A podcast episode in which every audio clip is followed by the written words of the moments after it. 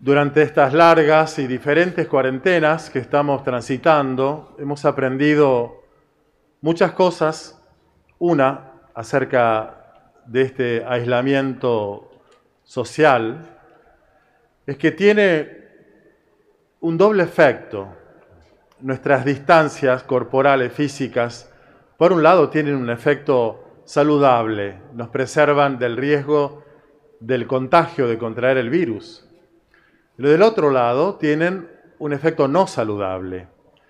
Y es el hecho de que nuestro distanciamiento de las personas que amamos, hijos, nietos, parentela, amigos, compañeros de trabajo, los niños de su escuela, de su aula, de su señorita, de sus compañeros, de sus aprendizajes, todos esos aislamientos provocan un efecto no saludable, que es el desánimo, el decaimiento, la tristeza, la desmotivación, en algunos la angustia y la depresión, en algunos también la irritación, efectos no saludables.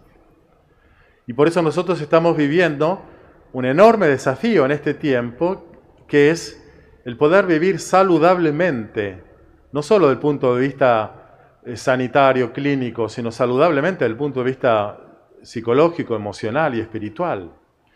Porque esta distancia de las personas que amamos que provoca estas crisis emocionales, también acontecen estas crisis en nuestra relación con Dios. A muchas personas el no poder participar presencialmente de los rituales de la fe este es el principal, la Eucaristía, durante tanto tiempo la ha desmotivado.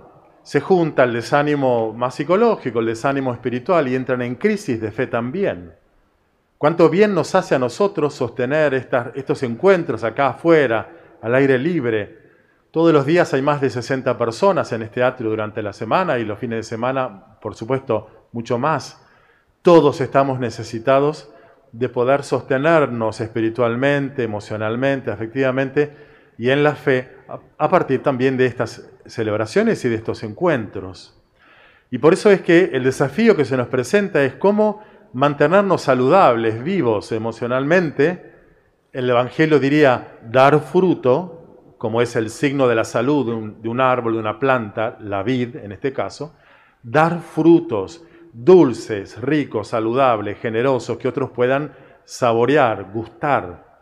¿Cómo mantenernos entonces saludables desde estos distanciamientos que se prolongan? Bueno, una clave, una pista nos la da Jesús hoy en el Evangelio de Juan. Ustedes escucharon que es una charla con los discípulos, con esta metáfora de la vid y los sarmientos, en la última cena, es decir, en los últimos minutos que Jesús pudo compartir presencialmente, corporalmente unido a los, a los discípulos que tanto amaba.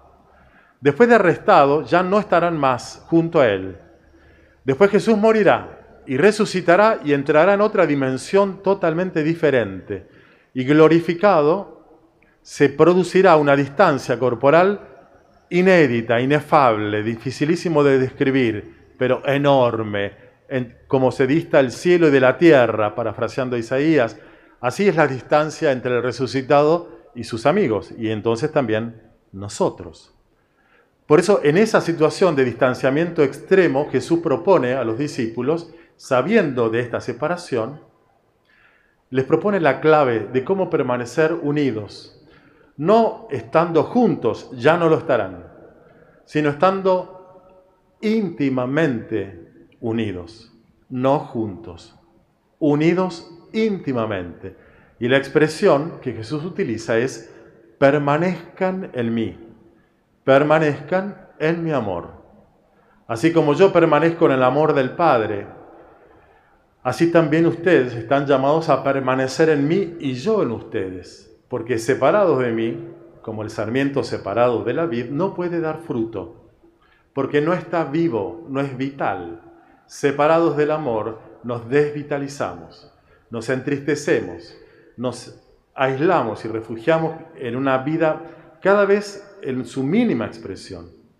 La única posibilidad entonces que Jesús ve de clausurar las distancias sin anularlas, paradójicamente, es viviendo en una intimidad diferente, permaneciendo en el amor. Todos nosotros somos conscientes de que estos distanciamientos nos han provocado eh, nostalgia, extrañar el encuentro con los familiares, poder comer un asado juntos, ni hablar con los amigos. Es verdad, pero no siempre toda presencia corporal, física, presencial ha significado en el pasado auténtica unión de amor, auténtica intimidad, amistad con los amigos, amor de pareja en el matrimonio, amor familiar con los hijos. ¿Cuántas veces viviendo bajo el mismo techo el hombre y la mujer no comparten de corazón lo que viven, lo que sienten, lo que temen, lo que gozan, lo que proyectan? ¿Cuánto, ¿Cuánta distancia emocional, cuánto divorcio espiritual hay en tantas parejas unidas bajo el mismo techo, juntos pero divorciados eh, anímicamente? ¿Y cuánta distancia también hay entre hijos y padres y padres e hijos? A lo mejor los hijos aislados cada uno en su cuarto, clavados ahí en, las redes sociales, pero desenganchados de la comunión familiar. Entonces estar juntos no significa necesariamente estar íntimamente unidos. Por eso es que para Jesús la clave de mantenernos unidos en la separación infinita de su ascensión al cielo será permanecer en su amor. Claramente Jesús, al describirse a sí mismo como la vid, incluyéndonos a nosotros como parte esencial de su propia identidad, como los sarmientos. Yo soy la vid, ustedes los sarmientos. El domingo pasado, yo soy el pastor, ustedes las ovejas. Jesús describe su identidad, la percepción que tiene de sí mismo, no en un sentido aislado, sino interrelacional, intersubjetivo. Él es lo que es con nosotros, unido a nosotros. Y así entonces como te pasa a vos, que vas tejiendo y configurando vínculos a lo largo de tu vida, tu matrimonio, tu familia, tus amigos, tus compañeros de trabajo, y todos esos vínculos van configurando tu sentimiento, tu percepción de vos mismo, de vos misma, sos esposo, esposa, madre, amiga, padre, nieto, abuelo, eh, compañero de trabajo. Todas esas ramificaciones vinculares configuran un sentimiento intersubjetivo de nuestra propia personalidad, nos hacen ser más ricos. Jesús igual. Jesús no se describe a sí mismo, no se concibe a sí mismo, Él. Es Él con y para nosotros. Y ahora, Él en nosotros. Para que nosotros nos atrevamos a intimar nuestra relación con Él y ser nosotros en Él. Por eso es que para nosotros la experiencia de la Pascua es percibir, aunque sea en algunos momentos del día, en algún momento de la semana, percibir en la fe que estamos habitados por Él y que nosotros estamos en Él y Él en nosotros. Y el primer, eh, la primera carta de Juan, de un autor semejante al Evangelio, con la misma teología, la misma espiritualidad, nos habla del amor, diciéndonos que el que cumple el mandamiento del amor permanece en Dios y Dios permanece en él. Y sabemos que Él permanece en nosotros por el Espíritu que nos ha dado. Es decir, la prueba de que Dios está en nosotros es que su Espíritu está en nosotros y la evidencia de que ese aliento vital está en nosotros Recuerden, ¿eh? el primer día de la semana Jesús aparece en el Evangelio de Juan a los apóstoles, sopla sobre ellos el Espíritu Santo. Ya está resucitado y ya se va a ir, quedándose mediante el Espíritu, que es su amor, su aliento de amor vivificante en ellos y ahora en nosotros. Entonces, la prueba de que el Espíritu permanece en nosotros y nosotros en Dios y Dios en nosotros es que nos amamos los unos a los otros. Por eso es que, volviendo a la metáfora de la, de la vida y los sarmientos, eh, imagínenla ahora una parra, un viñedo, etc. Vieron que, hay un tronco principal, por supuesto, que después ramifica en infinitas ramas, ramas, ramitas que se van entrecruzando. Y todas las ramas no están adheridas individualmente al tronco de la vid. Las ramas, las ramitas apoyan en unas ramas, las ramas en otras ramas, esas otras ramas en el tronco. De modo que están unidas al tronco a través de la comunión en, con otras ramas. Y este es, esto es el modo de vivir nuestra comunión con Dios, no verticalmente, individualmente, en un sentido aislacionista, sino en la posibilidad de encontrarnos y de amarnos recíprocamente unos a otros, en esa experiencia fraterna, humana, intersubjetiva, se teje nuestro vínculo con el Señor. Cuando Él dice entonces, permanezcan en mí, permanezcan unidos a la vid, está usando una metáfora colectiva, comunitaria. Por eso entonces el mejor modo de poder eh, permanecer unidos al amor de Dios es incesantemente podar para dar más fruto, cultivar, diríamos, eh, fumigar eh, nuestras relaciones humanas. Cuanto más íntimos sean nuestros encuentros, nuestros vínculos, sin, a ver, no, imaginen nada extraordinario, pero sí cuanto más sinceros, intensos y buenos sean nuestras relaciones familiares, amicales y por supuesto en la comunidad de la iglesia, el amor de Dios va circulando en nosotros y esto nos vivifica precisamente porque la savia de la vid llega al extremo de sus sarmientos dando fruto a través de las ramificaciones de nuestros vínculos intersubjetivos. Bueno, quien tenga la tentación de, cortarse solo, de aislarse, evítela.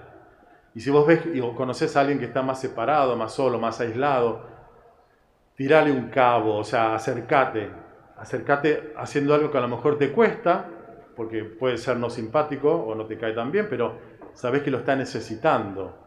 Ahí nos decía también la primera carta de Juan, ¿no? Hijitos míos, no amemos solo con la lengua y la palabra, como yo estoy hablando ahora. Amemos con obras y de verdad. Por eso es que el amor, esta conexión emocional, afectiva, espiritual con el otro, no siempre será divina, digamos, o sea, sensiblemente magnífica. A veces será un poco ardua sostener una charla matrimonial de esas que, que él o ella le escapa, pero que son imprescindibles y así se construye el amor de la pareja, o sostener una charla imprescindible con un hijo que no es tan fácil tenerla y, hace falta tenerla. Y así multipliquemos los, los, ejemplos de amar, no de la lengua y de palabras, sino con obras, actuando y de verdad. Así tenemos la prueba entonces de que la savia vivificante de la vid circula por nuestras venas espirituales y damos frutos de amor de unos con otros.